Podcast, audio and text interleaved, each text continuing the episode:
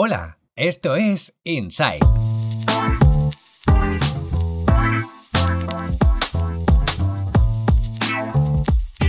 Hola, hola, bienvenidos, bienvenidas a una entrega más de Insight Digital, la versión en audio de la newsletter que tienes aquí alojada tanto en Substack como en el resto de plataformas. Y habrás notado una cosa, si has seguido el podcast desde hace un tiempo, habrás visto que la canción de entrada es que no me resisto a contároslo. Mirad, escuchad. Es diferente.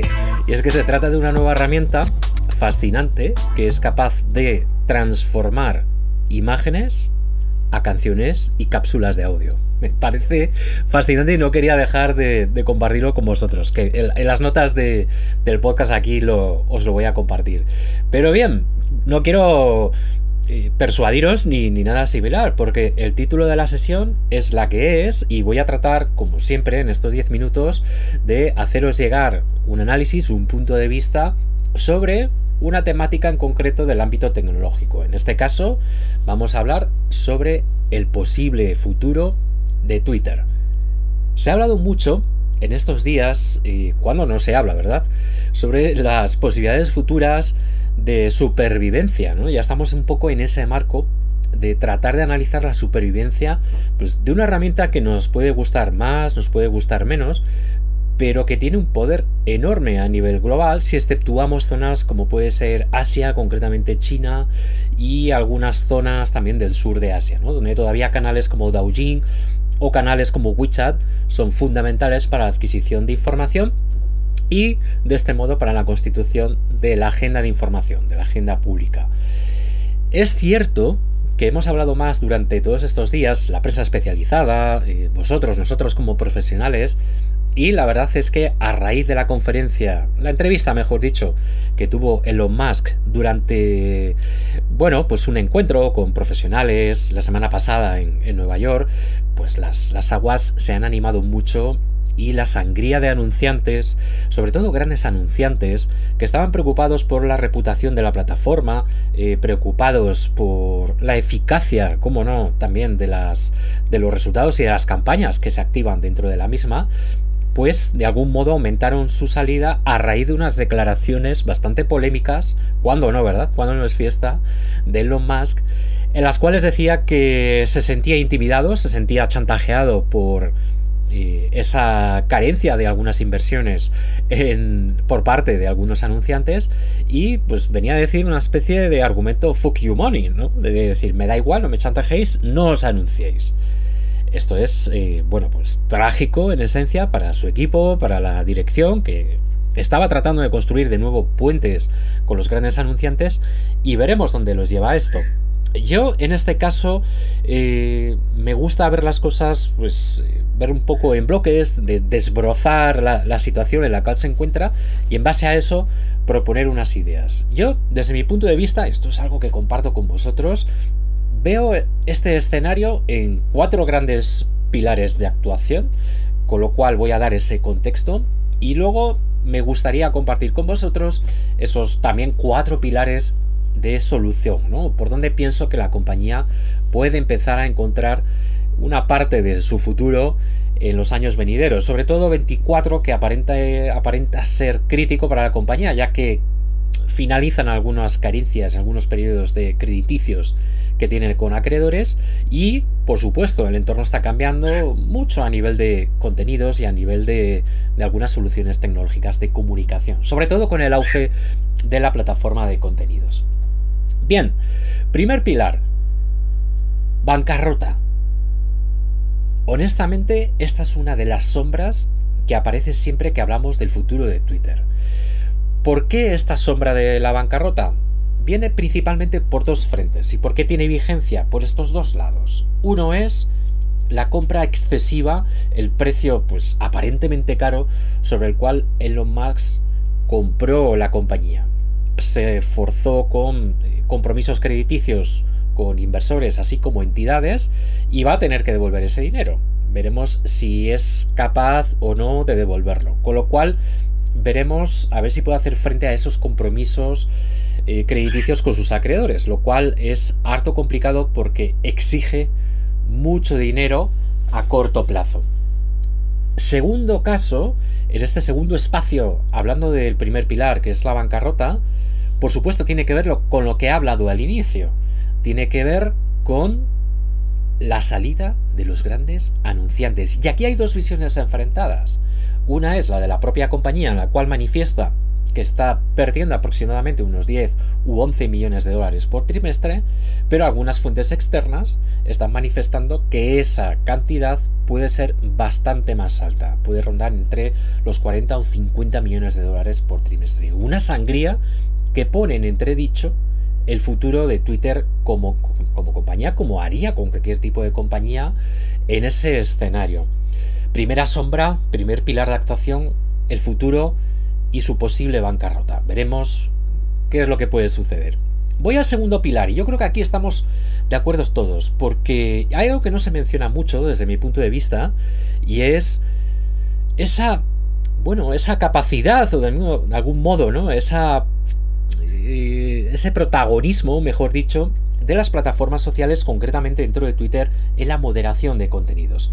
Que no nos dejemos de, de olvidar que una gran parte de la sangría de anunciantes ha huido por ese motivo, porque consideraba que el filtro de contenidos no estaba siendo correcto y sus contenidos estaban siendo promocionados alrededor de cuentas donde no tenían nada que ver con ellos e incluso potencialmente podía haber mensajes antisemitas, ¿no? Entre otro tipo de mensajes. Y es que el negocio de las redes también pasa por el negocio de la filtración de contenidos.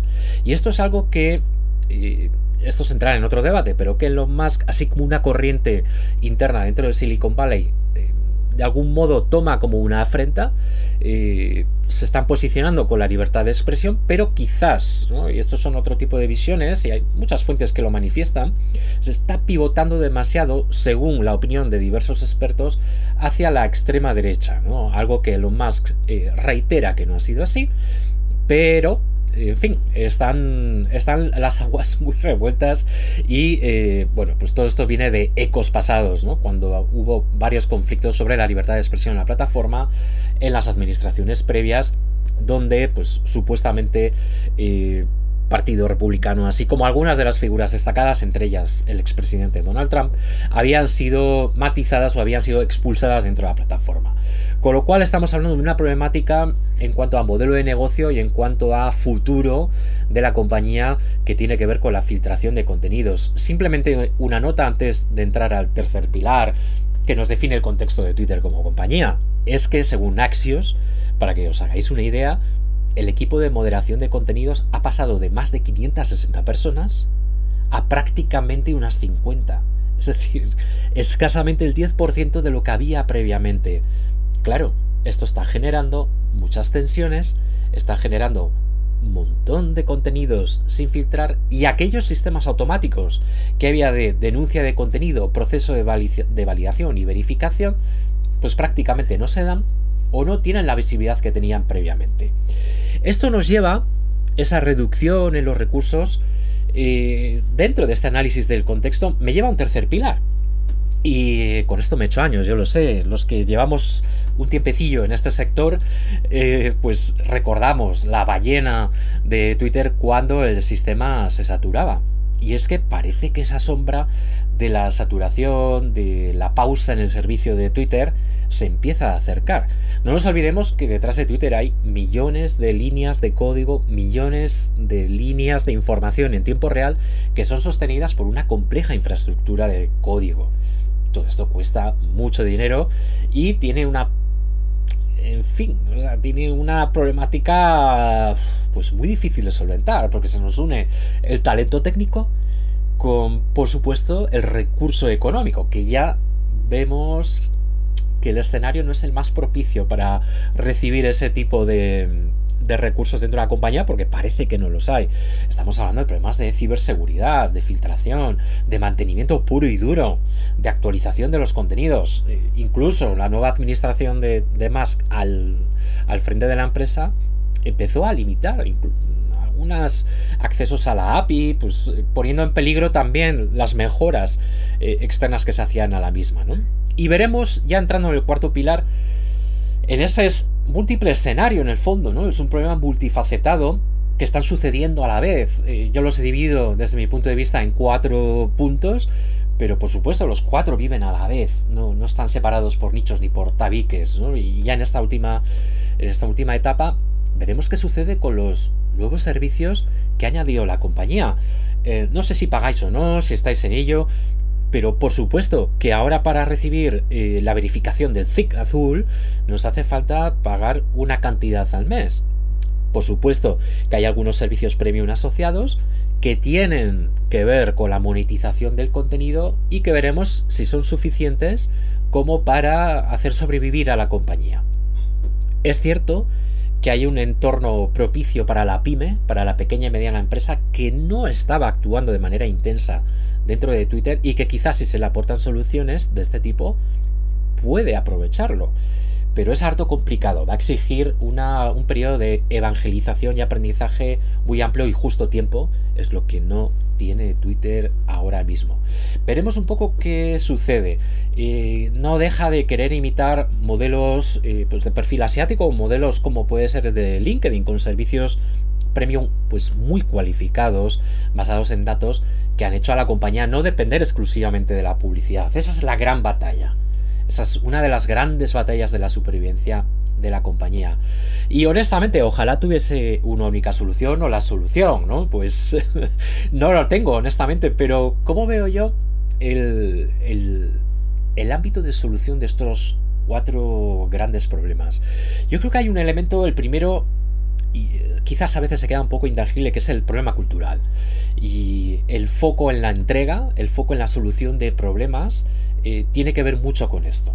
Es decir, ese foco es el que se ha perdido debido al ruido exterior dentro de la compañía. Eh, Twitter históricamente probaba cosas, testeaba continuamente, mejoraba, gracias también en parte a los accesos vía API de muchos desarrolladores y muchas personas que realizaban sus investigaciones dentro de la plataforma y todo eso se ha perdido. Entonces eh, hay una primera capa que tiene que ver con el elemento del foco que tiene que estar ya presente dentro de la compañía, ¿no? Porque por ahora notamos devaneos, eh, notamos ir hacia adelante y hacia atrás, notamos que las cosas fallan. Eso hace visible una pérdida de foco.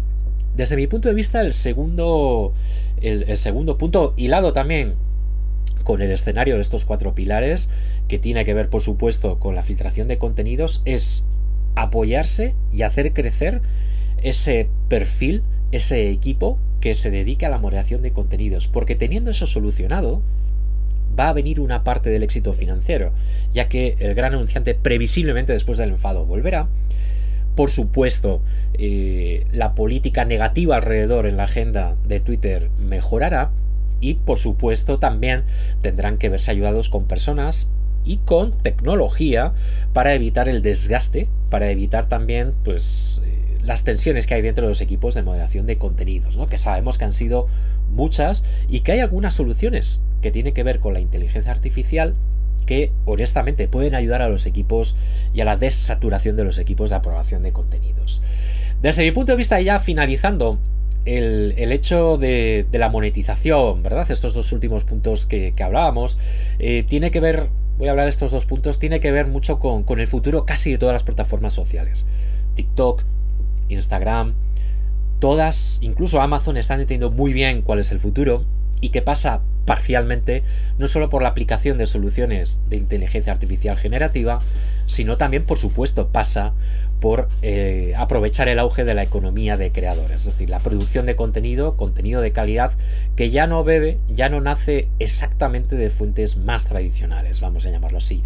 La sociedad está cambiando la dieta mediática también está cambiando y es el momento para Twitter de que vuelva a recuperar esa gran comunidad de creadores de contenido, tanto pequeños, medianos como grandes, y darle herramientas de monetización. Bien es cierto que se están haciendo cosas. Hay algunas eh, fórmulas que ante el contenido viral, auténtico, eh, que tiene honestamente mucho alcance, y hay algunas soluciones de monetización. Hay un sharing, hay eh, una especie de revenue model en el cual los creadores de contenido comparten el éxito publicitario alrededor de sus contenidos, pero parece que no es suficiente. Parece que tenemos que ir a modelos que pueden basarse en fijos más variables, como puede ser modelos que se ven en Twitch o modelos que se pueden ver en TikTok, y plataformas similares. Y ya hilando con esta parte y terminando, pues eh, por supuesto, yo creo que además el año que viene y los siguientes veremos cambios en las regulaciones que tienen que ver con la tecnología y tienen que ver con los datos y estamos ya viendo muchos cambios. Eh, va a haber una regulación, ya está comenzando hace tiempo a, percibirse alrededor del globo, honestamente, desde la gobernanza digital en Asia hasta pues eh, la imitación de algunos modelos que se ven inspirados en la regulación europea, como es la RGPD, y como Estados Unidos, México, incluso Reino Unido, ya están mm, tratando de regular a estas grandes tecnológicas a nivel de datos y privacidad. Eh, un gran debate, un gran tema para los años venideros. Bien, pues espero que os haya gustado. Si, si, es así, pues me encantaría que me lo dijeseis o que lo compartieseis con vuestros allegados. Y nada, lo dicho, sigamos en contacto. Recordad que tenéis más información en las notas del podcast y aquí en este post. Y lo dicho, que sigáis muy bien, sigamos conectados. Adiós, adiós. Gracias.